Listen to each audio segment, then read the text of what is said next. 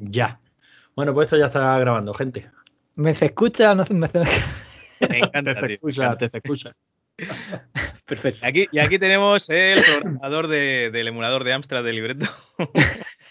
Ah, bueno, cuéntanos, Sky, empezamos con eso mismo, si te parece. Bueno, ¿Qué cojones estás liando, eh? Tuya. Retro, que, que- que- que- que has entrado ahí como elefante en cacharrería. Cuéntanos un poquito.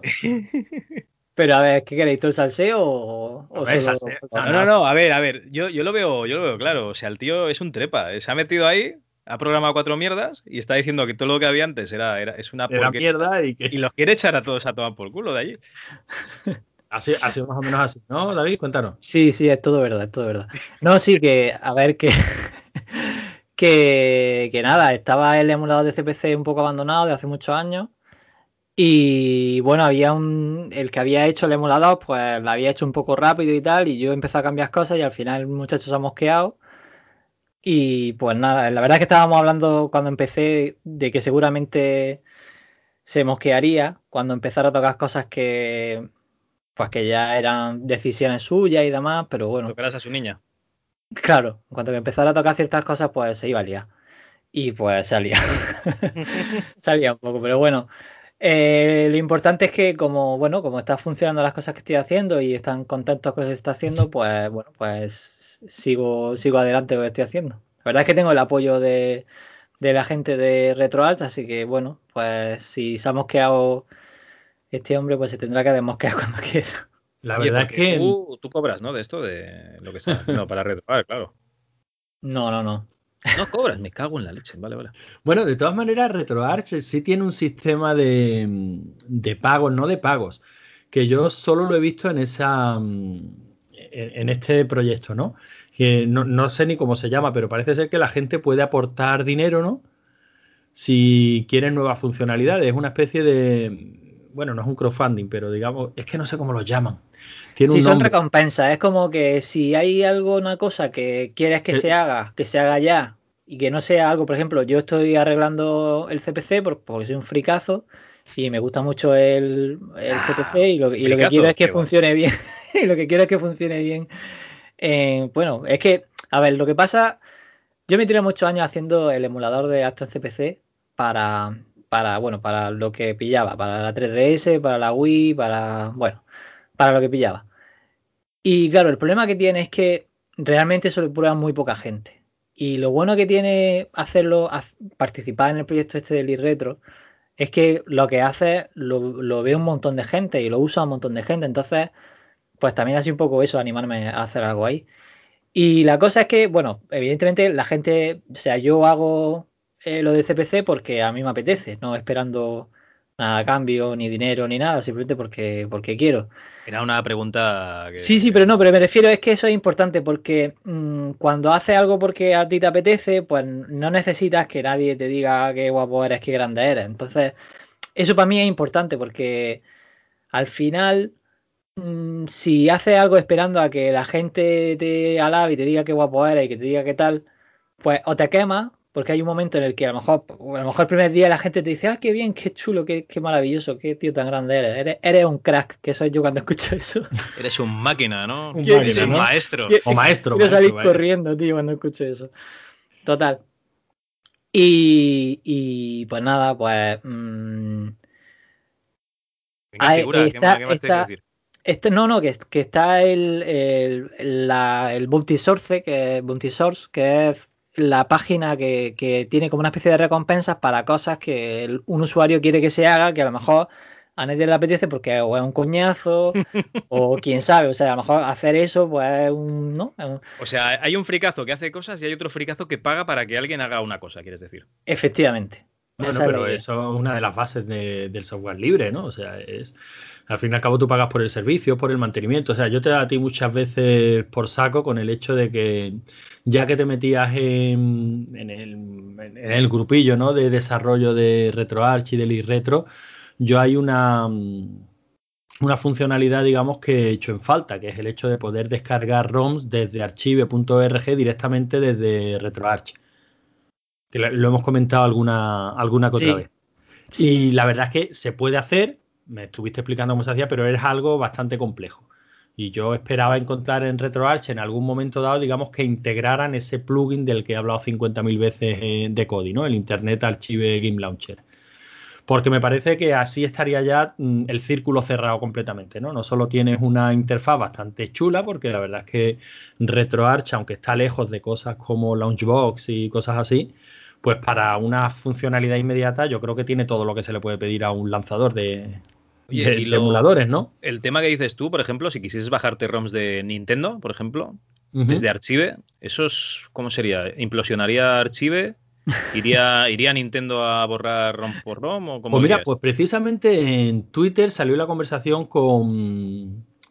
con. ¿Cómo se llama este tío por Twitter, coño? Que siempre se me olvida. Eh, de la Iglesia. Pixel Gordo, no, con Pixel Gordo. Un ah, tío con, el que, con el que interactuamos bastante por, Twitter, porque como yo he dado tanto por saco con Kodi, con Archive y con el Internet Archive Game Launcher, me decía que en la última versión de Kodi, que molaba mucho que se pudieran descargar directamente la ROM de, de Archive ya le aclaraba yo que no es exactamente así, o sea, eso no lo permite Kodi, eso lo permite uno de los add-ons que tú le puedes instalar a Kodi, ¿no? Y comentábamos precisamente si eso es bueno para la escena de emulación y tal, ¿no? Tal y como está, bueno, decimos tal y como está la cosa con temas de derechos de autor y tal, pero la cosa ha estado siempre igual, ¿no? Pero sí es bueno porque eso puede atraer una, atención excesiva quizás sobre un proyecto como Archive, que, es antiguo, que es muy conocido en determinados ambientes, pero que no es una página mainstream. O sea, no todo el mundo sabe lo que es Archive ni sabe lo que hay ahí, ¿no?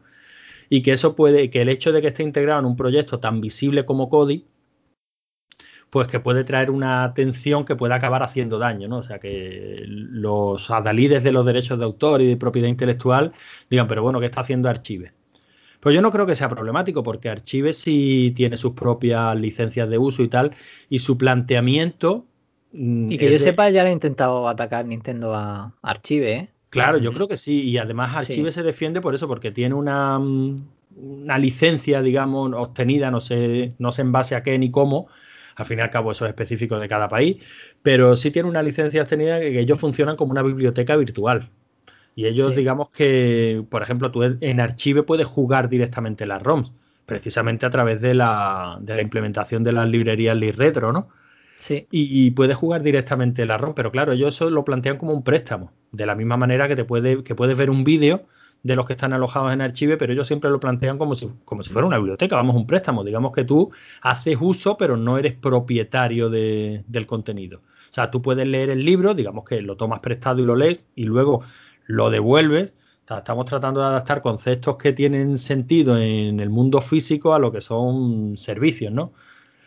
Y a lo que es el mundo digital. Pero bueno, que yo creo que ellos tienen su propia licencia y eso lo tienen bastante bien atado. Pero a mí, lo que hablábamos es eso, que yo creo que esa funcionalidad molaría muchísimo verla en RetroArch. Y a ti te lo he dicho 50.000 veces, David. déjate de tus mierdas de Lastran que no le importa a nadie. Pero te lo está diciendo. Está diciendo, hay un sitio donde tú vas, pagas para que alguien haga algo. Vale, coño. Si a mí lo está diciendo. Y hombre, yo le pagaría a un tío serio, pero no voy a pagar a David, vamos, solo, faltaría. Antes, antes, tiro el dinero, lo quemo, ¿no? Me enciendo este puro con este billete de 500. Pero que me parece que exista una plataforma como esa, en la que en el entorno del software libre, pues si, oye, quieres una funcionalidad y estás dispuesto a pagar por ella, aparte esto funciona en base a colaboraciones y, o sea, a lo mejor hay una funcionalidad por la que están interesadas X personas y esas personas van aportando un dinero, o sea, que no quiere decir que si un tío dice, venga, esto que lo estáis pidiendo, yo voy a cobrar 500 euros por implementarlo.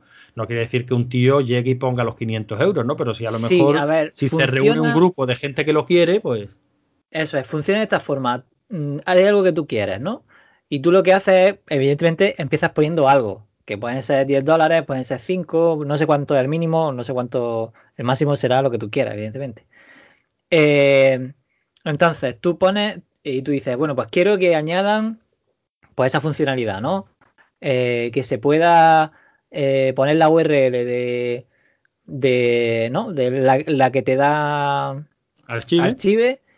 y que a partir de ahí se, pueda, te puedas bajar un error, ¿no? Aunque bueno, eso en realidad si no es cómo funciona eh, mm, el plugin de Kodi, sino que el plugin de Kodi tiene como una especie de, de caché de todo lo que de todo lo que hay en, de todo lo que hay en Archive ¿vale? O sea, que no es directamente que va a archivo y lo coge, por lo menos la versión que yo conozco. No, no, sino que el plugin tiene una especie de caché.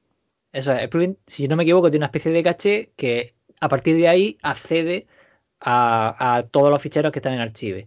Eso lo que te comentaba, que se puede hacer igual eh, a partir de, de. Bueno, no sé si habría que modificar algo, pero que se podría hacer prácticamente igual. Se podría hacer una caché para que eso accediera directamente archive. Pero claro, tienes que cambiar, que estaba justo antes mirándolo. O sea, lo que, lo que tienes que cambiar es una, es una parte de la config de RetroArch que, que llama buildbot.retro.com barra assets y ahí pondrías tu servidor web con ese cacheo. O sea, con esa URL ya bajada y puesta. O sea, mm, se podría hacer, pero claro, tienes que tener un servidor web, tienes que, claro, que sí, sí, me, lo, estuviste explicando, se puede hacer y lo. Pero bueno, que a mí me sirve como ejemplo de ver que. O sea, que si te metes en este mundillo del developeo, por llamarlo así, la verdad es que ya parece que está todo inventado. O sea, si quieres conseguir algo dentro del entorno del software libre y te apetece un programa con una funcionalidad tal, ya ni siquiera lo tienes que pagar tú solo. Si convences a cuatro frikis como tú eh, y, dais con otro friki como, como David, pues la verdad es que hoy día prácticamente puedes hacerte el programa a tu gusto, ¿no? Es una de las, ¿Tienes de las grandezas para, que tiene. para comunicar frikis entre sí, como vosotros. O sea, que, lo tenemos todo. ¿Qué más quieres? Perfecto. Si queréis os cuento, termino de contaros cómo funciona lo de Bounty Source. que básicamente eso, tú pones los 10 dólares o el inicio de, la, ¿no? de, la recompensa y la gente si le gusta lo que has propuesto, bueno, aparte de que el propio proyecto la puede cancelar si cree que no es conveniente, y te devuelven el dinero. Eh, también eh, otra gente que le guste lo que tú has propuesto, pues puede ir poniendo dinero. Y los desarrolladores pueden decir, por ejemplo, yo puedo decir, imagínate que fuera yo, ¿no? Yo digo, mira, que por 10 dólares no te lo hago. Cuando llegue a 200, cuando llegue a 100, lo hago. Entonces aparece una noticia en la que X, X desarrollador, cuando llegue a este punto, está dispuesto a hacer esta featura o lo que fuera. ¿Vale? Esa característica, esa mejora. Entonces, así funciona y, o sea, que tú, yo puedo decir, por ejemplo, que voy a, y, digamos que en la parte de desarrollador, pues cuando tú crees que eso lo puedes hacer en ese tiempo o está bien valorado lo que, el trabajo que requiere, lo que tú quieras hacer, o simplemente lo quieres hacer y de camino te lleva la recompensa, pues hay un botoncillo que te dice, yo me encargo yo de esto, ¿no? Algo así. Entonces aparece ya en el que, pues, Desca igual está desarrollando, está empezando a desarrollar esto y cuando lo tienes hecho, pues les dices dónde está el, la mejora es que la prueben y si están de acuerdo, pues digamos que gana la recompensa. Sí, sí, a mí me parece, ya digo, cuando lo vi, además que solo lo he visto, entiendo que estará en más, en más proyectos, ¿no? También date cuenta que yo de desarrollo como tal y un poquito más metido, lo único que sigo es el retro. Y, pero bueno, que lo, vi interesantísimo. Yo, por ejemplo, estaba pensando en una fiatura que quiero solicitar es que un listado de juegos directamente descargable, pero que sean solo juegos de violaciones. Hombre, no sé. Eso, es, fantástico, ¿no? Mm, hombre, yo creo que hoy por hoy es la fiatura que todo el mundo pide a gritos. Y lo que pasa es que quizás, quizás el listado se, hiciera eterno, ¿no? Porque tengo entendido que hay millones y millones y millones de. Yo lo que no entiendo es dónde están los juegos que no son de violaciones. Pues he estado buscando, ahora que pones este tema de colación, Estaba buscando... al hilo, ¿no? Al hilo de, al, hilo, de este salto de mata. No, se ha notado nada. Eh, he estado buscando a ver alguna página que te dé números de, juegos que, que, se hayan vendido en Steam, ¿vale? De, copias vendidas, distribuidas. Y claro, el, el Rapid Eye, este famoso, ¿no? Que es el, paradigma del juego de violación, que todavía, todavía no ha salido. Eh, no está, como no está a la venta, pues no se puede ver.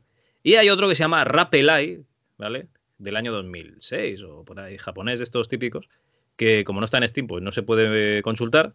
Total, que no tengo ni puta idea, pero vamos, básicamente eh, la gente quiere jugar a cosas eh, entretenidas y habrá cuatro frikis que querrán jugar a juegos de violaciones, digo yo. Ya estaba el del... ¿Cómo era?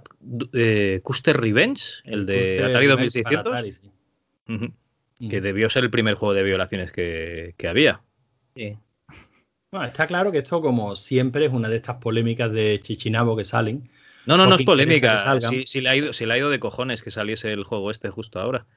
Claro, no, no, pero, le ha ido, pero, pero al, hilo, vamos. O sea, tú dices, tú dices que todos los juegos se basan en violar a, mujeres, y al cabo de un mes sale un juego de violaciones y dices, ¿ves? ¿Ves? todos los putos juegos ¿eh? se resumen en este, que no va a comprar nadie, pero bueno. Bueno, realmente la, afirmación no fue esa, evidentemente.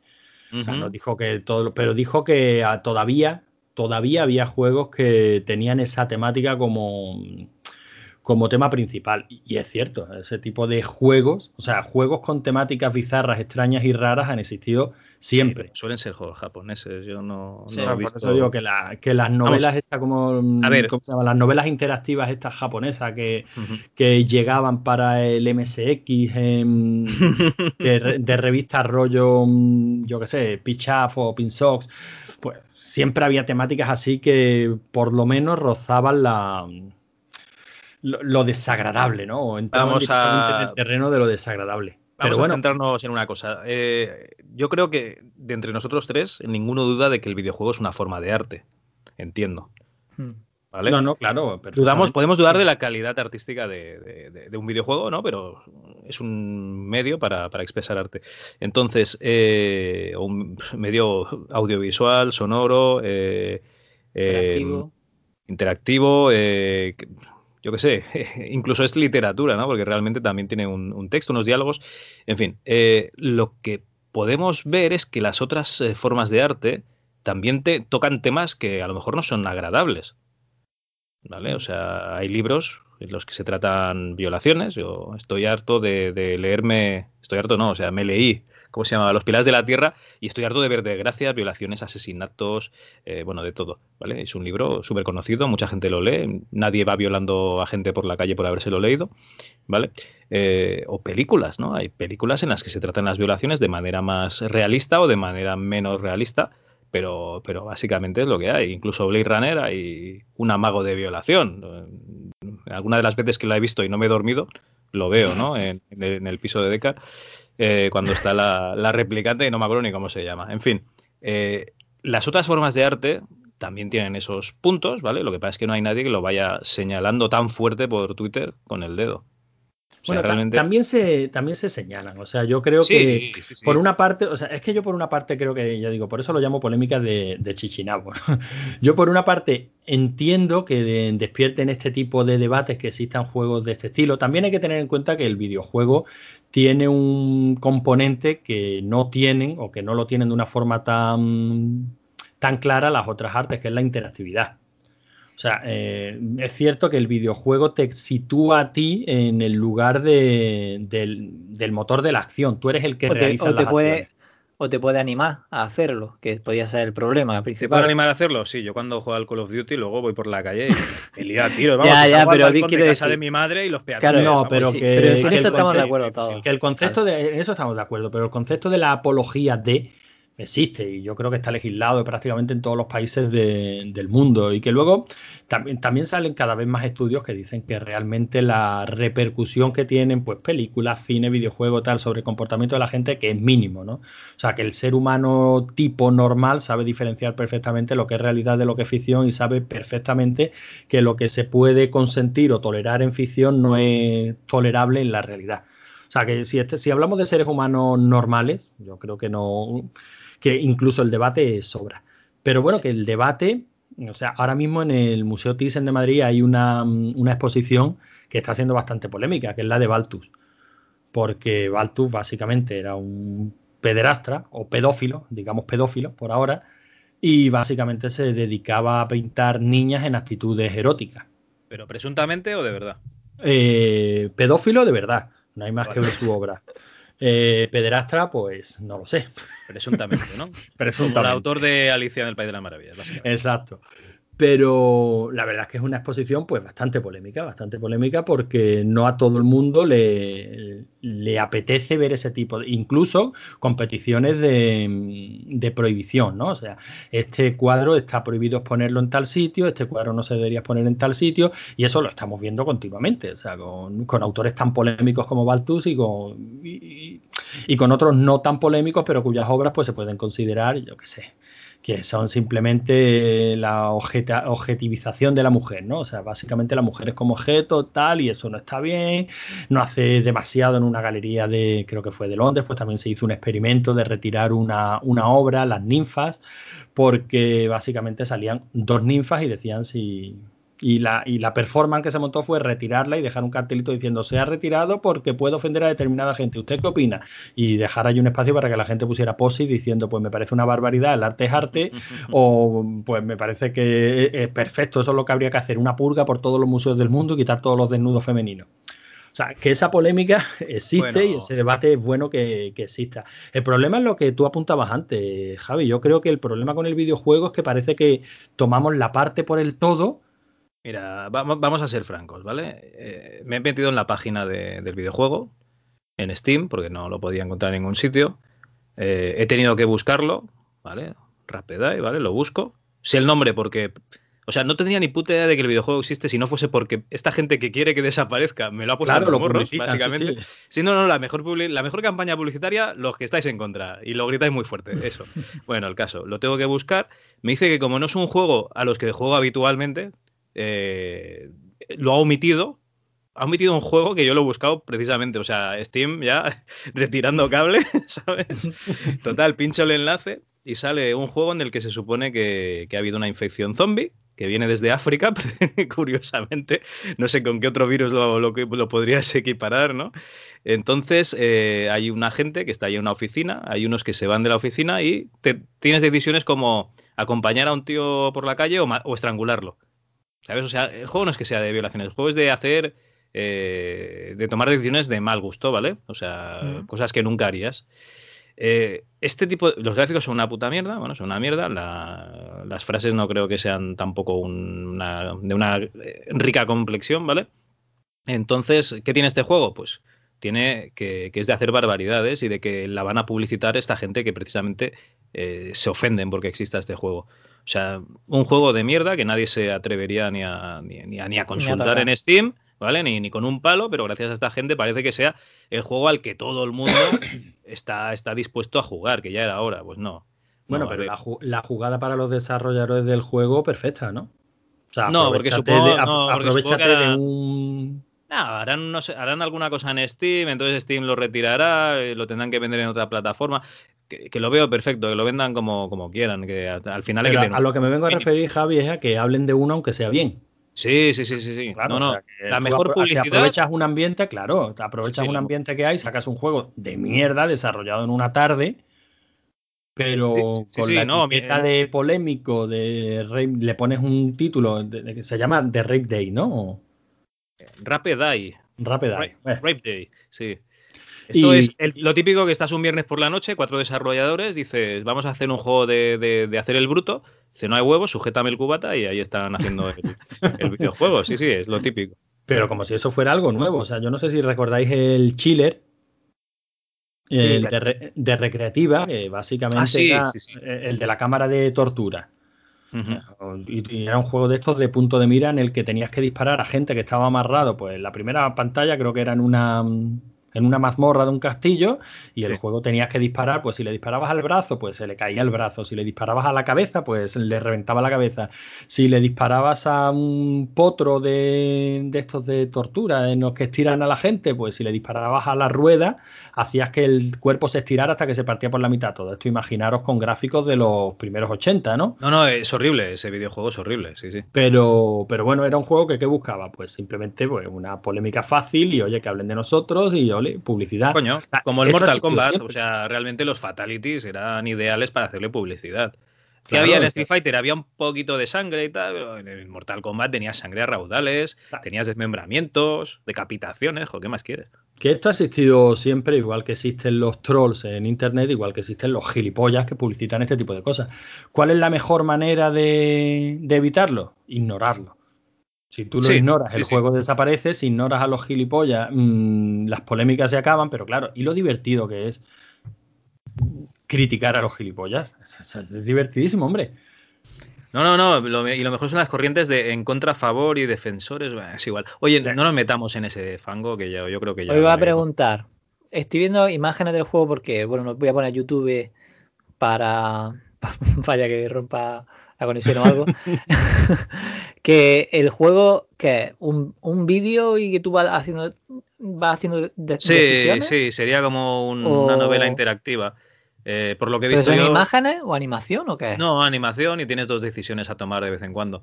Eh, por lo que parece ser que esto no se ha publicitado, ¿vale? Se ha publicitado solo de que se llama Rapid Eyes, ¿vale? Hay una, hay una de las decisiones en la que puedes matar un bebé, ¿vale? O sea, es, algo, es un juego harto desagradable. No es que sea de hacer violaciones, es que es de hacer cosas desagradables en sí, ¿vale? O sea, llamar, la, atención. Simplemente es como una especie de vídeo que va cambiando dependiendo de. Bueno, es como el, el Bandersnatch, porque al final. Eso te iba a decir. bueno, pero fíjate, pero fíjate, Javi, que yo voy a, voy a ejercer aquí un poquito de abogado del diablo. Sí, sí, Pati, que yo no lo quería ser. yo no lo quería.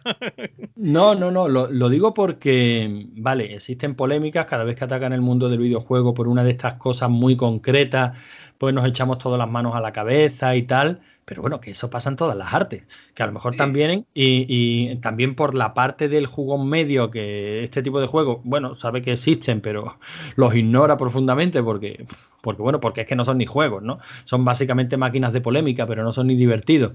Pues eh, a lo mejor también la postura que tenemos que adoptar es un poquito de ir dejando el victimismo, ¿no? Que atacan el videojuego porque ha salido un juego como tal. Bueno, pues chicos, que lo ataquen. También atacan al cine por cosas como a Serbian Film, que bueno, es una película coñazo, mala, pero basó todo su, toda su publicidad en qué? En que era extremadamente desagradable. No, no, no, no, que si quieren atacar a este videojuego, que lo ataquen. Si que no voy a jugar nunca en la vida. Estos tíos eh, no se hagan otro juego nunca más. Pues fantástico. Lo que, lo que metemos es que gracias a esto sí que van a vender algo.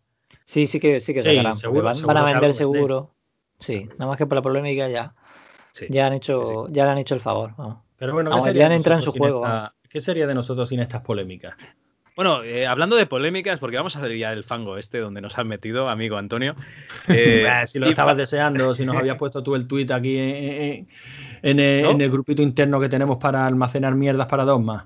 No, date cuenta que el primero es de, es de David, si, vuelves atrás en el tiempo. En fin, aquí tenemos otra polémica que es la de, de si la Tierra es plana o la Tierra no es plana.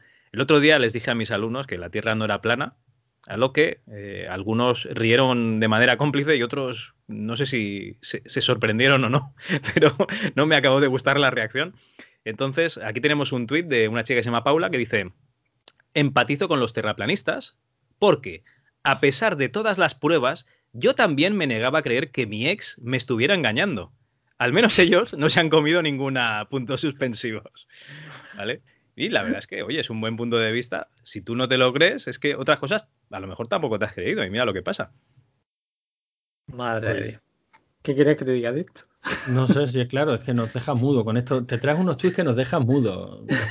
Oh, tío, pues yo lo pongo porque me hace gracia cuando estoy leyendo. ¿Qué quieres que te diga? Perdón, perdón. Va, decid, decid vuestras cosas importantes.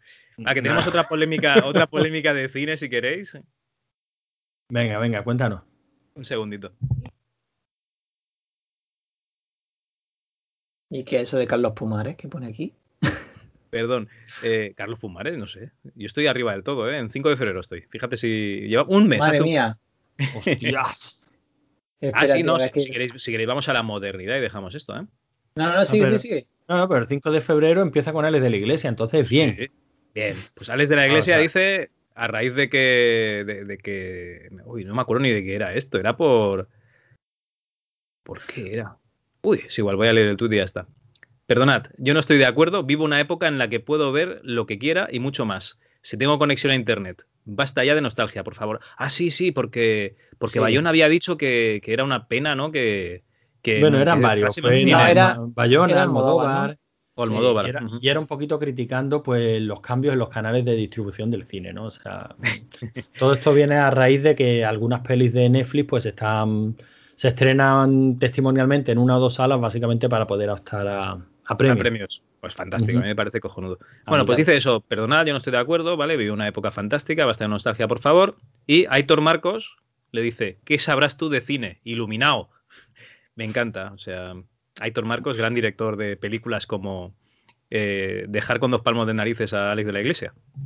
Y ya está. Bueno, Alex de la Iglesia, después de lo de Bandersnatch, yo creo que debería dejar de cambiar de camello por lo menos. sí, porque ahora me parece que está con el mismo de, Miguel Bosé, ¿no? Aproximadamente. Sí, sí, sí, yo creo que, andan compartiendo ahora mismo costo, porque esto no es normal. Este hombre, vamos, que, que yo entiendo el entusiasmo por las nuevas tecnologías, por los nuevos experimentos audiovisuales, me parece genial todo, o sea, todo lo que sea innovación, bienvenida sea pero este hombre es que está demasiado full. O sea, este es como el exfumador que, que, tiene que convencer a todos los fumadores, esto es lo mejor, tenéis que hacerlo. O sea, está demasiado full, ¿no? O sea, no sé si recuerdas un, un artículo que escribió mi hermano una vez hablando de los tipos de, de jugones de aficionados a los videojuegos y había uno que decía que era el evangelista o creo que lo llamaba así, el evangelista o el convencido que acababa de descubrir el último juego, el que era maravilloso y era todo el día dando la turra con el mismo y todo el mundo tenía que probar el mismo y todo. Pues Alex de la Iglesia está últimamente a tope con esto, ¿eh? o sea, yo pues lo veo demasiado entusiasmado si Alex de la Iglesia está a un paso de, jubilarse y tirar jugar a la petanca, macho. Si es que... coño, creía que ibas a decir que está a un paso de doblar la servilleta y entregar la cuchara. Espero que no, porque, porque últimamente está doblando la servilleta a todo el mundo. No, pero él, se, retirará a jugar a rol. Hostia, Luke Perry, tío. Menos mal que no ha muerto. Menos mal que no ha muerto. ¿Cómo se llamaba la, chica? La, Shannon, ¿no? La, Shannon, la, la, morena, ¿no? La oh, Brenda. Brenda, qué, qué maravilla. Pues, pues por lo visto era un bicho de malo. Es igual, que, tiene que ver una cosa con otra. Ah, que tú no la quieres para rezarla, ¿no? No. bueno, ¿y qué más, qué más tenemos por aquí? Ah, bueno, yo quería recomendaros una peli. Ah, hombre, por supuesto. Estoy seguro de que la habéis visto, pero bueno. Es la, adaptación, la mejor adaptación cinematográfica que, nunca vamos a ver de Return to Castle Wolfenstein, que es Overlord.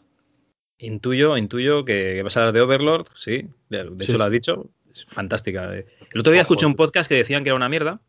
No me acuerdo de podcast era, me lo he quitado de favoritos ya de Evox. De, ah, pero, pero, no, pero no es de los originales, ¿no? ¿Esto qué coño van a ser originales? Eh, un podcast sin rigor ni criterio que dice que Overlord es una mierda. Ah, pues, así no se puede, así no se puede funcionar. No, no, a ver, es una película bélica. Pasa que si hacemos un, un poco de spoiler, sería mezclar Lovecraft o un tema de Lovecraft con, con acción bélica, ¿no? En la Segunda Guerra Mundial. Sí, la verdad es que sí. Bueno, digamos que le aprovechan el entorno. Es que Return to Castle Wolfenstein, tío. Sí, no. Además es, es, que, es esa, vamos. Además es, Return to Castle Wolfenstein All Blood. Claro, es que lo tiene todo. O sea, tienes el castillo, tienes los experimentos genéticos, los experimentos con seres humanos, tienes, tienes todo el escenario bélico, o sea, lo tienes todo, tío. Está Vamos a ser ¿eh? francos. Este tío se jugó el Wolfenstein y el, y el All Blood y dijo, hostia, vamos a hacer una, una, peli de esto, esto lo vamos a petar. Y la verdad es que a mí me encantó.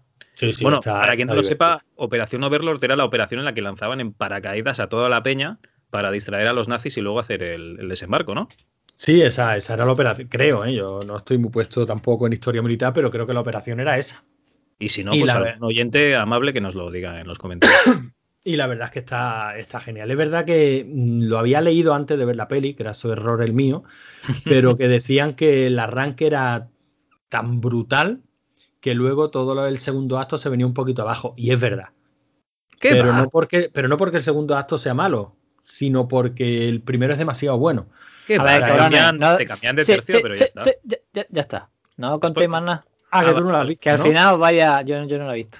Bueno, bueno. Que al final os vais a animar y ya, ya está bajando, así que dejadla pues, que. La verla porque es súper, súper divertida. Una, está muy una gran peli, te lo pasas muy, muy, muy, muy bien. Digamos que en, otro, en otro doma hablamos de, de, ella, ¿no? Ah, vale, vale, vale. No, sí, claro. en programa. en, programa o en programa si queréis. Hacemos programa, no queremos hacer programas que sean pelijuegos pues venga, con Wolfenstein. Wolfenstein, claro, si es que lo pide, lo pide a grito. Por cierto, hablando de pelis divertidas, voy a recomendar un, podcast, ¿eh? Ah, venga, adelante. La gente de Aguas Turbias, no sé si lo habéis escuchado alguna vez. El nombre sí, y de tu boca casi siempre. bueno, pues Aguas Turbias, entre ellos está allí Salariasa, con el que hemos coincidido en alguna ocasión, eh, eh, en, otro podcast de Infausto Recuerdo. Pero mm, este podcast que tienen Aguas Turbias han hecho un especial sagas. O sea, por lo visto van a dedicar el mes de febrero de cada año a una saga. Y este se lo han dedicado a Destino Final. y, y oye, son, creo que han sido dos programas, han repasado la saga entera y tengo que estar muy de acuerdo con, lo que opinan y lo que han hecho. O sea, me ha molado muchísimo, han repasado todas las pelis muy bien repasadas, te ríes mucho, te entran ganas de ver las pelis, que yo creo que es lo que se le pide a, a un podcast y la verdad es que me lo he pasado bomba. Hostia, me pues, lo he pasado bomba. Son dos lo tendré que escuchar antes de ver las pelis porque no me entra ninguna ganas de verlas. No, pues tío, Es una saga que no...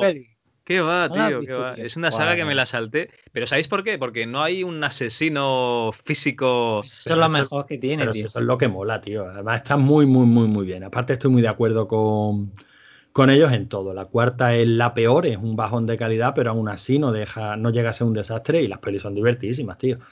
Nada, nada, habrá que verla. ¿La quinta es la que empieza la autopista? La, no, la autopista es la segunda, la quinta es la del puente, la tercera la de la montaña rusa, la cuarta la de la carrera de NASCAR y la primera la del accidente de avión. Vale, la cuarta no la he visto. Vale, es la cuarta que no he visto. Ah, pues bueno, te ha saltado la, mala, o sea, que tampoco, hay problema.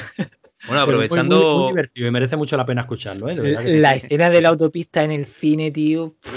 Es que la escena de la autopista, mira, yo recuerdo que que tenía con los colegas la costumbre de cuando habíamos desfasado demasiado jueves noche, viernes noche y sábado noche, pues a lo mejor el domingo no salíamos y alquilábamos una peli. Entonces íbamos por aquí, por, eh, por, el barrio en Málaga, hay una taberna que se llama Los Hermanos Madrid que venden vino. Tú te plantabas allí con tu botella de. con tu botella de Coca-Cola de dos litros y te la llenaban de vino de, vino del terreno, vino dulce, que es lo que se da por aquí por Málaga. Un pajarete, un Pedro Simén. Total, que te llenabas tu botellita de, de dos litros de vino dulce para sentar cuerpo después de la fiesta de, del Madre fin de semana. Y nos Para que se te vaya el mono, ¿no? Claro, y nos plantábamos el domingo por la tarde pues a ver una peli, ¿no? En casa del que tocara. Y recuerdo precisamente que la segunda la vimos en, en vídeo, en casa. Y mira, estábamos flipando. Yo no sé si sería por el morazo que llevábamos, pero estábamos flipando. Pero claro, luego yo he visto, aparte la típica peli, que a lo mejor no la ves entera, pero alguna vez te la pones para mm, o, para ver el accidente del principio, que suele ser cojonudo, o para ver alguna de las muertes, que es como jugar al Incredible Machine Gore. Sí. Porque la vamos, a ir con esto, vamos a ir con esto, ahora, ahora. la, muerte son sucesiones de mala suerte, de ataques de mala suerte. Sí. y está genial, es una peli muy divertida, Javi, de verdad que dale una oportunidad. Es verdad que la primera es la más flojita, bueno, la más flojita no, es la, que, la que sienta las bases y está bien, pero la que ha quedado un poquito más antigua. Sí, vale, vale. Pero si ves la segunda, flipa, o sea, el accidente y lo bien que aguantan los efectos especiales de esas pelis, o sea, una pasada. Pues nada, tú ahora, que verla. vale, vale. Así que nada, Me han recomendado también eh, Feliz Día de tu Muerte, que todavía no la he visto, además van a ah, estrenar la 2. Y ah, nada, me tendré que hacer un repaso. Por cierto, ya que, ya que recomiendas podcast, eh, hace poco quedé con, con Jorge Castillo de Maxi Metal. Eh, ahora estoy trabajando en Barcelona y quedé con él. Y también quedé el otro día, la semana pasada, con Xavi PSX de, un podcast que hacen en catalán, que es de videojuegos, pelis y tal. Bueno, un poco lo que hacemos nosotros, pero una. Iba a decir podcast, pero no, ellos están en Radio Molins de Rey, que es Ready to Play. Y nada, un saludo a Maxi Metal y a Ready to Play. si os gusta la música rock y heavy metal, ya sabéis lo que escuchar, Maxi Metal. Y si os gustan los podcasts de videojuegos, cine y tal en catalán, pues tenéis Ready to Play están disponibles en Evox, no originals. O sea que adelante si os gusta la temática. bueno, pues ya si, hablabas de Heavy, os recomiendo. Ay, perdona. os recomiendo un, un, grupo de unos amigos que acaban de sacar el disco nuevo. Sí, hombre, por supuesto. se llaman Eleven o G11 porque la primera va con H delante. ¿eh? G11. Y el disco y la canción de palabras. Sí, La canción, nueva es brutalísima, está súper bien.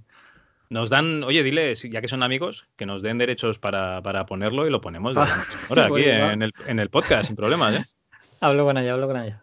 está, la cosita, está la cosita malita con los ¿eh? derechos. Hasta en Retro Entre Amigos, que no acabo de escuchar el último, comentaban lo de la temática de que les están capando vídeos en YouTube, porque el podcast me parece que lo suben allí también y les están capando podcast por culpa de alguna música que han puesto.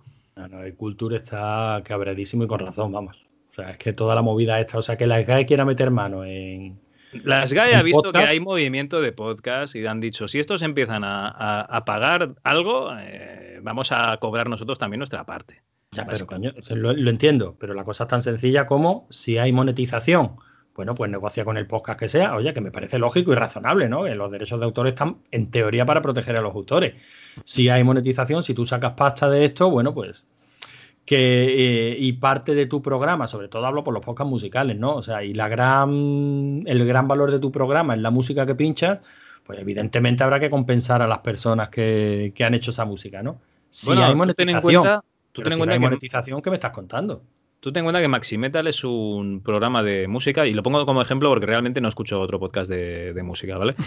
Eh, en el que hablan de novedades, hablan de conciertos, entonces al hilo de las novedades, pues ponen eh, una canción, un tema de un grupo que ha, sacado un disco. Digo disco porque soy viejo, ¿eh? ya, ya, me entendéis, que ha sacado una canción o un LP o lo que como se llame ahora. Y, y, que van a hacer un concierto, dice las fechas de los conciertos, y luego pone música, música clásica, ¿vale? Yo estoy entendiendo que les está haciendo una tarea de, promoción. Pero ha tenido que, ha tenido que, no, eh, ha visto la lista de precios de, las GAE, 50, hasta 50.000 descargas, no sé si eran 180 euros, una cosa así al mes, que dicen, madre mía, y, se ha puesto la opción de apoyar en Evox y, ha sacado contenido solo para, para socios, digamos, para, la gente que, que apoye el programa. Y es súper triste que se llegue a esto. Sí, la verdad es que sí, yo lo entiendo, ya digo, a, nosotros, bueno, para nosotros es anecdótico, porque bueno, ¿qué? ¿Vamos a dejar de poner a la pantoja? Pues peor para la pantoja, entiéndeme. Pero, pero que... Mejor para mí. pero que nosotros no tenemos un programa musical. O sea, que nuestras paridas se pueden escuchar perfectamente con y sin música de fondo. que, no, que para nosotros es anecdótico, pero yo eh, que escucho muchísimos podcasts, el tema ha salido prácticamente en todos los que se han publicado en estas últimas dos semanas y la gente pues está tocada y jodida, claro. Y lo, entiendo, lo, entiendo perfectamente. Pero bueno, eh, tema triste, esto nos está quedando muy serio. Venga, otro tema más alegre, Javi. Hombre, aquí teníamos de Nación Podcaster que dice: Evox ha reunido un grupo de intrépidos podcasters ya formado Evox Originals. Y... Que no, querrá, volver a sacar el tema de Evox Original, ¿no? Que, no vean la turra que di en Twitter. Espera, que me voy. Joder, macho, pues voy a avanzar en el tiempo. La turra. La turra. Ah, bueno, aquí tenemos la foto de Will Smith haciendo de, de Aladdin. Hostia, horrible, está horrible, horrible, horrible. Es, maravilloso, yo lo veo, yo lo veo todo bien. No, no, yo no, no, veo, no veo nada mal en, Will Smith haciendo de Aladdin pintado azul. No, no, yo, vamos a ver. Yo no veo nada de Hecho, yo, de ¿eh? hecho, lo contrataría para hacer de papá pitufo en la siguiente de los más estilo, coño. Ese es el problema. Yo, yo no veo nada mal a Will Smith pintado de azul haciendo de Aladdin. Me parece genial. Es más, estoy seguro de que Will Smith lo puede hacer de putísima madre.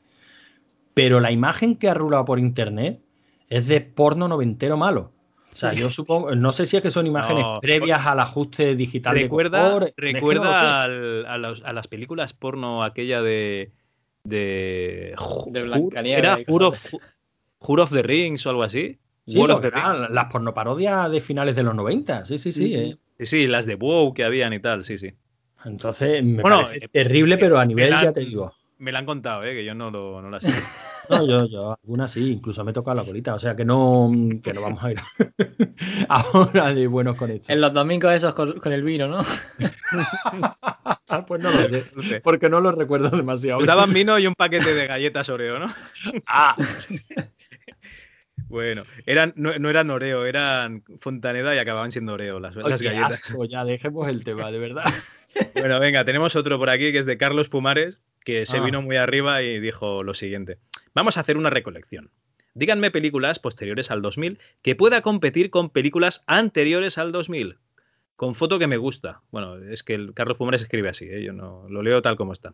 Eso sí, luego acepten mi crítica. La duda, la duda, porque para mí es duda, o sea, yo creo, la cuenta esta la sigo y me parece divertidísima. O sea, yo creo que recupera. Ah, bueno, quieres decir que, es Carlos Pumares fake. Claro, yo creo que es un fake, ¿no? Ah, vale, vale, hostia, pues no lo sé, como no sigo a Carlos Pumares. No, pero a mí, o sea, la cuenta, si es un fake, está hecho de putísima madre. Porque recupera perfectamente el estilo de, polvo de estrellas, ¿no? O sea, el tipo de comentarios, eh, esas mayúsculas que son los gritos que soltaba Pumares y en el momento en que lo soltaba, yo creo que lo, clava. Al personaje lo clava pero yo creo que no es Carlos Pumares. ¿Qué más quisiera yo que fuera Carlos Pumares? Pero me diría, diría que no. O sea, es Carlos Pumares en un programa de Larus, ¿no? Básicamente. Es, no, es Carlos Pumares en el programa que hacía, pero no me imagino ya con los Pumares con un móvil y tuiteando, sinceramente. no lo sé. pero por, por opiniones. Hasta mi suegra tiene Twitter. Pero por opiniones y la forma en la que redacta los tweets y tal, o sea, a mí, para mí el personaje está conseguidísimo. Si es Carlos Pumares, mejor que mejor, pero no creo que lo sea, sinceramente. Jo, macho, eh, entre, entre el de Hay Noticia y este me, me estás jodiendo la vida ya, ¿eh? Luego lo que dice películas posteriores al 2000 que puedan competir con películas anteriores al 2000, bueno, este hombre a lo mejor eh, olvidó que anterior al 2000 están todos los 90. y los ¡Vengo! ¡Vamos! Fueron bastante malotes, pero bueno. Una cosa, igualmente os voy a decir, porque notas que te haces viejo cuando le das clase a los chavales y empiezas a hablar de cosas de hace 10 años y dicen, ¿de qué me está hablando este tío?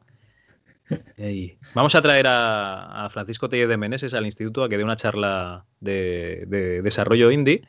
Y digo, sí, el creador de un Epic. Y me, miran como diciendo, ¿el creador de qué? ¿De qué? Sí, sí. en fin. En fin. Bueno, aquí tenemos libreto, que ya, ya está comentado. Ah, bueno, ya que habéis hecho una recomendación de peli, os voy a recomendar otra que es Alita, ¿vale? Que la, la fuimos a ver al cine, un compillo, y la verdad es que es espectacular, ¿eh? O sea, muy bien. El tema de los ojos sí que mm, te parece que estés delante de un personaje de, Avatar cuando le hacen primeros planos de la cara y tal, pero la película está espectacular, ¿eh? unos efectos que están, al menos en cine se ve muy bien. Y se queda justito donde, yo creo que donde se acaba el anime, o por ahí, y me dan ganas de, seguir. ¿eh? No sé si van a hacer otra, pero, pero la verdad es que no estaría mal. No sé qué tal. La película en sí está bien. Sí, sí, no, no, la película está, la película está muy bien. Aparte de los efectos, quiero decir, la película en sí. Sí, sí, la película sí, es un cyberpunk. A ver, no te meten las eh, comidas de olla de Ghost in the Shell, ¿vale? Aquí es simplemente gente cibernética, o sea, cyborgs, mm. gente con partes robóticas. Y ahí, bueno, yo me he enterado del lore de un poco de, Alita gracias a, a, esta película, pues tema de, del rollerball este que hay, el deporte este de alto riesgo, también el tema de, mm, ¿cómo se llama esto? De que hay una guerra entre dos facciones y tal, que yo no, la desconocía y la verdad es que me han entrado ganas de, leerme el manga también. Sí, sí. Hombre, yo le tenía ganas, o sea que la, veré. Lo que pasa es que esta supongo que ya esperará para, para casa, porque ya para cine tengo prácticamente pillado el año entero, hombre. Capitana Marvel, ¿no? La semana que viene. La semana, yo no creo que espere la semana que viene. El viernes ya. Sí, sí, estamos loquitos por, por verla, que ya se estrena este viernes, ¿no? Hostia, y además tiene, tiene buena publicidad, ¿no? Bueno, yo sinceramente lo que hay, lo que se lía con algunas películas, porque sí, o sea, por la puta cara, yo es que sinceramente no lo, no lo puedo entender. O sea, es que parece que últimamente mm, cada vez que hay una película protagonizada por mujeres se tiene que liar. Hombre, es que el hashtag era mujer tenía que ser. Y claro, eso es súper ofensivo. Yo lo que no entiendo es cómo no, no, no, han quemado ya los, estudios de cine. pero la polémica no viene de esto, ¿no? O sea, vale que aquí a lo mejor se ha aprovechado y se ha tirado de un hashtag que se sabía que la gente iba a decir, iba a empezar a decir, ¿y por qué mujer tenía que ser? Vamos a dejar el mensaje, vamos a dejar ya el mensaje machista, el heteropatriarcado opresor, que vale. Ese, este hashtag venía buscando esto, prueba superada, conseguido. Pero la polémica viene de viene ya de los, del estreno, ¿no? En Estados Unidos o viene del estreno. bueno, están con la puntuación, los trolls de Rotten Tomatoes puntuando la fatal para que nadie vaya a verla. Uy, sí, sí, pues que se esfuercen mucho porque yo creo que es la típica película que lo peta. Ten, en, cuenta que venimos de Infinity War y, vamos directos a la Capitana Marvel. vamos, estoy deseando. No, no, yo estoy deseando verla por descontado. Además, a, mí me dejó hipeadísimo también la de mm, Ant-Man y la avispa, que también la escena postcrédito te daba la puntilla relacionada con Infinity War. Esta estoy deseando verla. No te diré que el personaje me encante, porque el personaje no he leído absolutamente nada de él. O sea, me Yo leí un, cómic de Capitán Marvel hace la vida, uno de esos que eran dobles, que venía Iron Man con Capitán Marvel. y bueno, sí, un superhéroe random. Ya está, yo, no, yo del personaje no sabía absolutamente nada, pero la peli, o sea, yo todo lo que me vaya. Claro, todo lo que me vaya acercando a, los Vengadores, pues eh, deseando verla, vamos, ya ver que estoy deseando verla. Pero que veo una polémica muy impostada, muy del estilo de lo que tuvimos cuando Caza Fantasma. También con Wonder Woman, o sea, porque parece que últimamente cada vez que una peli está protagonizada por, por una tía se tiene que liar. pero a mí Wonder Woman sí me apetecía verla, pero esta de Capitana Marvel, será que no la conozco, evidentemente. No, yo, el personaje, no, yo el personaje no lo conozco, pero me apetece verla porque sé que es el paso previo a, Vengadores. Y aunque sea la escena de crédito, bueno, y, que va a ser un personaje importante en Vengadores. Por la escena post créditos de, de Vengadores Infinity War quedaba claro que, Yo cuando me entran ganas de ver una peli de DC, eh, me voy al rincón de pensar un rato y luego se me pasan, ¿sabes? No, a mí, a mí es que no me entran ganas. Pues yo estaba viendo, yo estaba viendo musicales. Ah, eh... de DC, hostia. No, de DC no. Yo estaba viendo dos musicales, uno el de Ha nacido una estrella, que evidentemente me ganaré enemigos por esto, pero, pero a mí me ha gustado mucho. Porque la peli ha gustado bastante, ¿no? Sí, no lo sé, es que cuando os dije, digo, me ha encantado la peli todos diciendo, bueno, no sé qué, no sé cuánto. Bueno, pero porque vamos a ver, tío, estamos criados en los 80, tenemos nuestra pose de tipo Zuro, no podemos decir que, pues, oh, qué guay, está, está, ideal porque Lady Gaga está divina. No, no, no, el único, el único musical de verdad es Gris, y lo sabes. Claro, no podemos, no podemos decir esas cosas, aunque luego con la boca chica, yo qué sé, yo empecé, empecé. Yo últimamente con la lágrima, tío. Bueno. Yo te digo, la, última experiencia mía con musicales, yo empecé a llorar 40 minutos antes de que terminara La La Land. y aún está llorando. Y todavía estoy llorando. Yo cada vez que escucho la musiquita de La La Land es que, es que me pongo de blandito. Ay, qué bonito. Calla, calla, calla, calla, calla. O sea que, pero claro, luego nosotros tenemos una pose, una reputación que mantener. Se ha nacido una estrella. Por favor, no, pero de verdad me ha, gustado muchísimo. mi mujer mm, no la terminó de ver, se quedó soba, porque la puse un viernes y no, no aguanta. Pero el problema que tiene era que ella dice que, porque casi se levantó al final y dice, pues, ya no sé si quiero verla, que no sé qué, no sé cuánto. Digo, bueno, pues ya está. Eh, a mí esta me ha gustado mucho, Nación Estrella, y también la que me puse, esta la, he aprovechado en el puente. Este era lo que ha habido, y, y me he visto Bohemian Rhapsody, Hostia, has hecho doblete. Otra que le tengo muchas ganas. Pues, pues, espectacular, espectacular. Lo que pasa es más documental de lo que quizá me gustaría, pero vamos, mm, chulísima. El actor lo hace fenomenal y, la película. lo tiene que hacer, se ha llevado al Oscar. Eh, sí, por cierto, no, hagas, no hagas spoiler. ¿eh?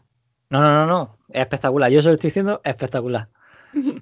Además, ahora hay muchas canciones que le saco más significado que antes, posiblemente me gustaban y las cantaba sin estar o lo que fuera y tal, y me, encantaban las canciones. Y ahora que conozco un poco de la historia que tienen detrás de algunas canciones, pues. A mí se me está ocurriendo que como saquen un musical de Michael Jackson, va a ser la polla entre los niños, el mono y las operaciones, madre mía. Puede ser tremendo. ¿Esto es ¿eh? una manera de enlazar con el último tweet que nos has dejado, Javi? No, no, pero sí. este de polémica por la violación del avatar de una niña de 7 años en Roblox. ¿Qué es esto de Roblox? No tengo ni puta idea. Estaba buscando lo del Rapid Eye de los cojones y me ha salido esta mierda. Es un artículo del país en el que se supone que, que unos avatares han violado a otro avatar. Vamos, mm, lo típico que se ponen al lado y le hacen un baile. Y, la imagen que se ve aquí no le está haciendo un baile precisamente. Pero hay pene aquí, espera, voy a mirar. espera, eh, invoca al bar. Coño, esto es una polla, ¿no? No, te digo. ¿Y de dónde ha salido esta polla? Este, este videojuego de kebab, si son cuadrados, tío. No, no sé, es que no sé qué es este, el Roblox este, no tengo ni idea de lo que es. Ah, te debes de poder fabricar el avatar, porque si no, no lo entiendo. plataforma donde los usuarios pueden crear sus propios universos virtuales para jugar online no podía creer lo que estaba viendo. El personaje virtual femenino de mi adorable e inocente hija estaba sufriendo una violación sexual grupal por parte de dos varones. Madre mía. Bueno, yo este tema no lo voy a comentar. Yo tampoco. Lo has sacado tú. No sé, pero bueno, como, como hablabas de Michael Jackson, me ha parecido al hilo. No, es que, no sé, ahora como, como veo las noticias con mi madre, antes no me enteraba de nada que no, que no estuviese en Twitter, pero ahora sí que me entero. Y entonces han salido dos chavales diciendo que, pues que Michael Jackson, que los violó cuando eran críos. Eh, uno de 10 años que dijo que se casó con Michael Jackson en su rancho y tal. Entonces puede ser divertidísima la película que, que, hagan, ¿no? Si hiciesen una de Michael Jackson. Bueno, esto hay una, un documental, ¿no? Que también se ha estrenado en dos partes y creo que también lo está poniendo Netflix. No sé si están hablando del mismo documental, pero hablan de documental polémico. Michael Jackson. Pues, partes, la de delante y la de detrás. blanco, blanco y en botella. Madre mía. Bueno, blanco por lo menos al final de su vida. Eh, entonces, ¿qué, ¿qué, más? Venga, recomendar algo alegre para terminar. a, mí, a mí ya no se me ocurre nada. Bueno, pues ya está, ¿no? Como un dogma para, para ir desengrasando. Hacía mucho tiempo que no hacíamos uno, ¿no? Sí, madre, mía, y uno diciendo mierdas de, Twitter y tal. Sí, sí, la verdad es que, bien. Ha estado curioso. Por cierto, ¿qué, os parece nuestro maravilloso y flamante nuevo canal de YouTube? No lo he visto, no, no te sé decir. no tiene placer. Oye, me estoy esforzando yo ahí en subir los podcasts a YouTube. Tío, un algo, ¿no? Vale, vale, ya lo miraré, le daré un like y, me suscribiré. Suscríbanse y denle al like. Eso tiene un trabajazo que cojo una imagen estática, cojo el programa Fotos de Windows, eh, pongo la imagen estática, le pongo el, audio encima y le digo subir a YouTube. Con por lo menos cinco minutazos de trabajo que tiene eso, tío. Bueno, va, si queréis hacemos un poco de spoiler, de cositas. Venga, y, y, tal. Bueno, me he comprado. Cositas que luego hagamos, ¿eh? sí, sí, no, no, no, no como siempre, que decimos cosas y luego no, vamos a ningún lado. Bueno, aquí tengo un libro yo que me he autorregalado para mi cumpleaños. Eh, me lo voy a envolver y lo voy a empezar a leer después del 11 de marzo, que se llama Tutain, un editor adelantado a su tiempo del escritor, bueno, el escritor, el autor es Aitor Marcet. Este chico también ha hecho un documental de la editorial Tutain y tal. Y pues le hemos invitado a venir al programa para hablar un poco con rigor y criterio de, de Josep Tutain, que es este, a lo mejor no suena como Josep Tutain, pero sonará como el editor de revistas como Creepy, Zona 84, Comics Internacional y tal. Eh, pues bueno, lo tendremos eh, más adelante, un poquito más adelante, un par de meses más adelante básicamente. Y luego, eh, otro spoiler es que vamos a tener dos mesas de desarrolladores de videojuegos, ya que las hemos hecho para, para, el instituto donde trabajo, para que los estudiantes de, de ciclos formativos de informática, pues eh, hiciesen preguntas a desarrolladores reales de videojuegos, porque claro, para hacer jiji, jaja y cachondeo, pues nos bastamos los tres que estamos aquí. Bueno, a lo mejor David sabe un poquito más que nosotros, pero a la hora de hacer, de contestar preguntas y tener un poco de, seriedad y de, y de, rigurosidad en las respuestas, pues mm, hablas con profesionales y bueno, las colgaremos en el YouTube del instituto y más adelante las colgaremos también aquí en Rigor y Criterio como parte del programa, porque la verdad es que las respuestas son bastante interesantes si os gustan los videojuegos. Sí, no, está, pues, pues, está, genial. Yo puedo decir que, he escuchado parte de la, de la primera porque tuviste el detallazo de dejarme que la escuchara y la verdad es que está genial, coño.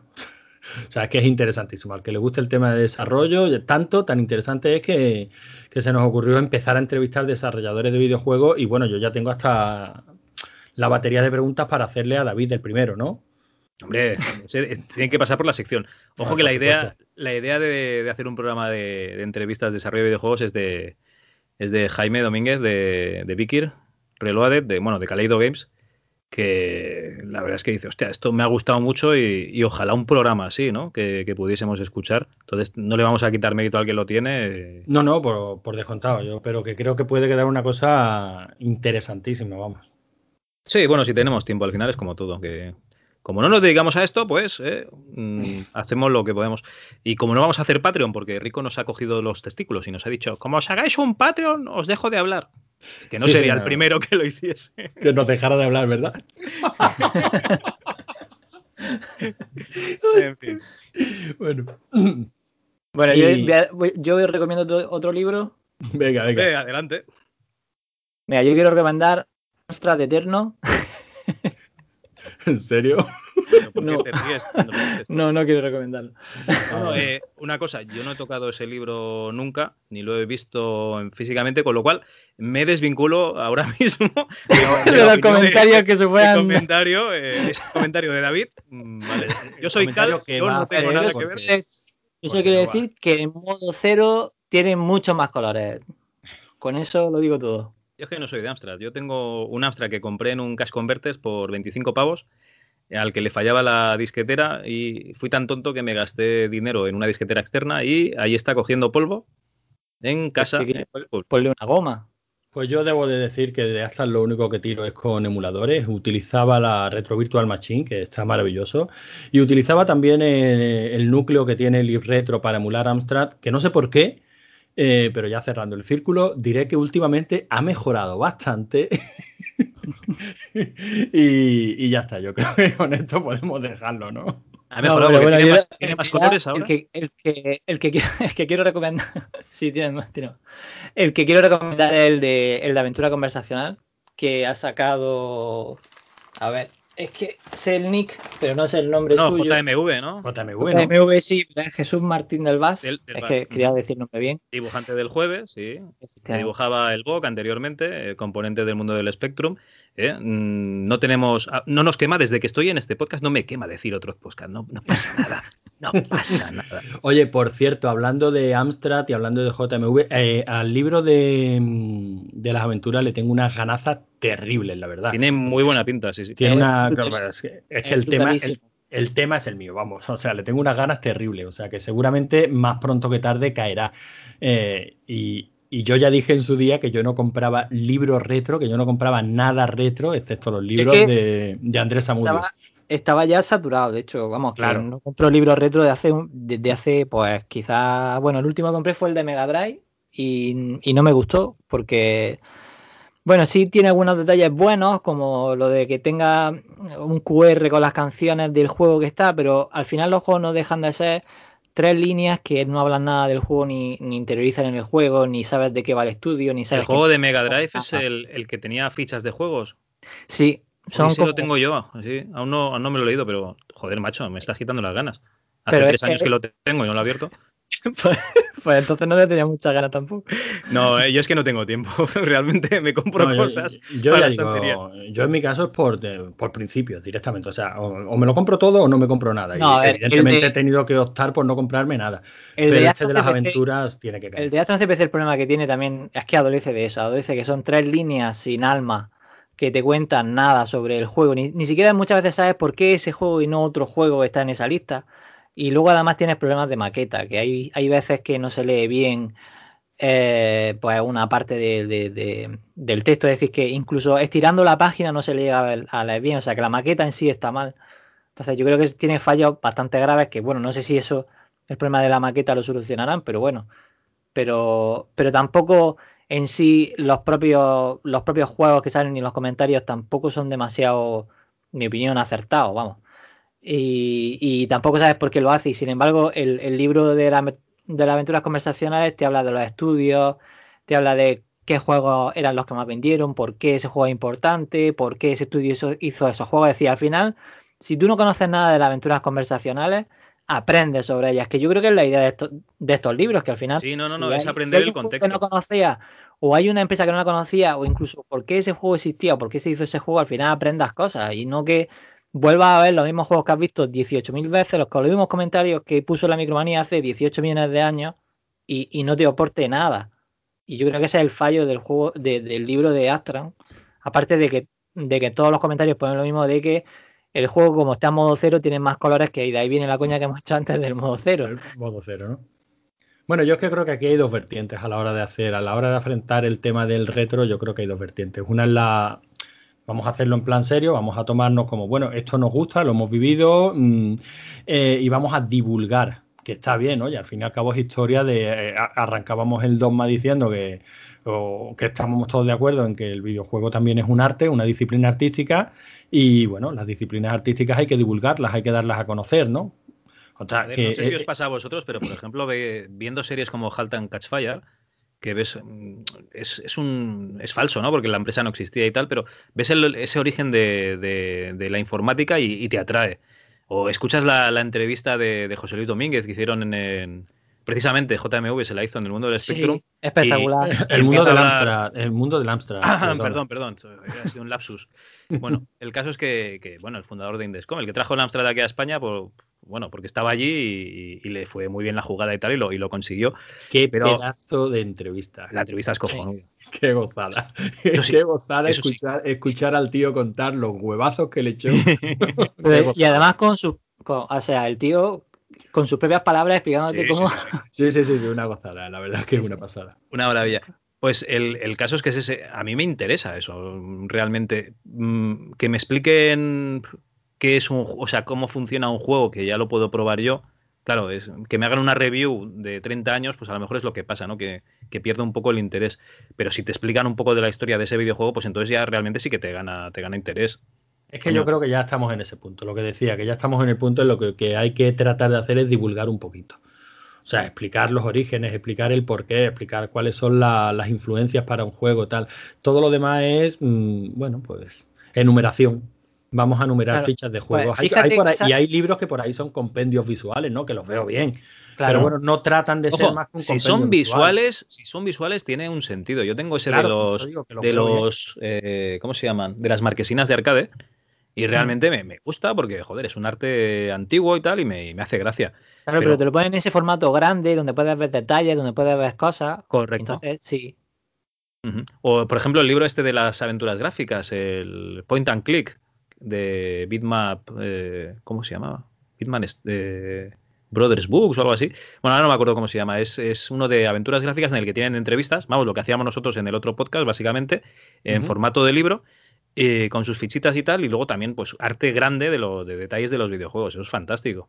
Es, bueno, sería como el de las aventuras conversacionales, imagino. Pues ya digo, en este, en este CPC sí que hablan de, por ejemplo, de hecho, hablan de algunas de las cosas que, se nombran en el, podcast del mundo del Astran, eh, pero pero ni, no te llega igual, ¿no? O sea, fíjate que, habla un poco de la misma historia y, al fin, y pasan como por encima. Y eso solo, o sea, a mí desde luego me dejó frío el principio, que se supone que es donde, donde más te explica de la historia del CPC.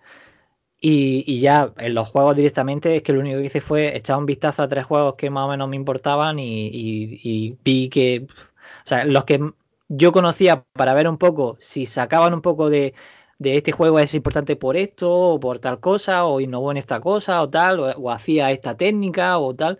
No, no, ahí lo que te dice es pues que el juego que el juego que es modo cero pues que tiene más colores. Así que Bueno, yo tengo una solución muy básica para ti que es coge el libro, que te lo firmen los autores y eh, que pongan para cal con cariño y me lo envías y ya está, y aquí no pasa nada. Tú te deshaces de, un muerto que no quieres y oye, a lo mejor yo me lo, me lo leo y me gusta. Bueno, a mí, mira, ¿tú sabes lo que me, a lo que me lleva todo esto? A que vamos a tener que hacer un dogma para recomendar libros retro que sí valen la pena. Me parece guay. Vale, porque a mí me gustaría recomendar el de Bob Pape, el de Making of Art Type, que es un libraco. está, está en castellano. eh, creo que había por ahí un proyecto de traducción. Ah, pero bueno, que se lee perfectamente, se lee perfectamente en inglés. Y, y, la verdad es que es un libraco. O sea, es una pasada porque es historia. O sea, te estás está leyendo la historia de, de un programador, de mola, o sea, eh, porque es lo que estabas diciendo, David, es un libro que te está contando algo más, que te lleva, mm, que te metes perfectamente en el ambiente, en cómo se programaban juegos en esa época, en lo que suponía hacer una conversión de un arcade a una mm, a un ordenador doméstico, en las limitaciones que se encontraban, en cómo las solventaban, cómo tenían que... Eh, la, comunicación que había entre las compañías, ¿no? a mí me gustaría fotos de desarrollo cuando, le, cuando hacían los ports estos de, eh, bueno, a, consola o a, o microordenador. Me gustaría ver, eh, digamos, qué les daban para desarrollar el juego. Porque por ejemplo, bueno, a veces en este, libro, en este libro lo cuentan, no les daban nada. Absolutamente nada, O sea, para tenían que ir a la, al arcade y echar monedas. Exacto, tenían que ir al arcade y echar monedas o grabar en vídeo una. O que le dejaran, o le dejaran grabar en vídeo un cacho. y, luego para, eh, para calcar los gráficos, pues básicamente el VHS en, pausa y papel cebolla cuadriculado. yo me imagino, yo me imagino, ¿cómo se llama? Bob Pope, ¿no? Eh, Bob Pay. Bob, ese Bob Pepe ahí yendo al salón recreativo y dándole dinero a un niño para que se deje grabar jugando y el niño que llega a su casa dice, mira papá, que un señor me ha invitado a jugar toda la tarde solo por grabarme en vídeo. Y el papá cortocircuitándose el cerebro. La verdad es que este tipo de libros mola muchísimo por eso, porque son, bueno, hace poco hemos estado leyendo el libro de Ocean, la historia de Ocean, y que lo pasamos por el, por el grupo interno y la verdad es que también es una pasada. O sea, es un libro muy denso, pero la verdad es que es una pasada. Pero claro, e, eso es historia y mola leerlo. Ahora, enumeraciones de juegos uno detrás de otro con un comentario genérico, rollo tienda online. O sea, que, recuerda enteramente a una tienda online, que al fin y al cabo acabas copiando el texto de una ficha de un artículo para el siguiente, cambiando cuatro cosas. O sea, algo que se puede hacer con el, con el combinar correspondencia del Word. Poner la tag, nombre, año, o sea, pues realmente aburren un poco. Que no sé, ya digo, si este libro de Amstrad será eso, porque yo no lo he leído y todas las opiniones en contra eh, pertenecen exclusivamente a David Skywalker aquí presente. Sí, sí, correcto, ¿eh? apoyo la, la moción de Logarán. Eh, David es el culpable de decir cosas malas de ese libro. Yo no puedo porque no lo tengo, no lo he leído. Exacto. Bueno, gente, que a lo ¿Ya valdrá o qué? Un dos más de una horita y cuarto ya va bien, ¿no? Sí, sí, perfecto. Demasiado, nos ha sobrado hasta, hasta lo de hablar de los juegos de violaciones, o sea que... Lo suficiente para crucificarnos, lo tenemos todo. Pues nada, bueno, como estas cosas no se editan, ya sabéis que dentro de 10 minutos está arriba, ¿vale? Chachi. Venga, vamos cortando. Decía adiós con la manita. Adiós. Chao.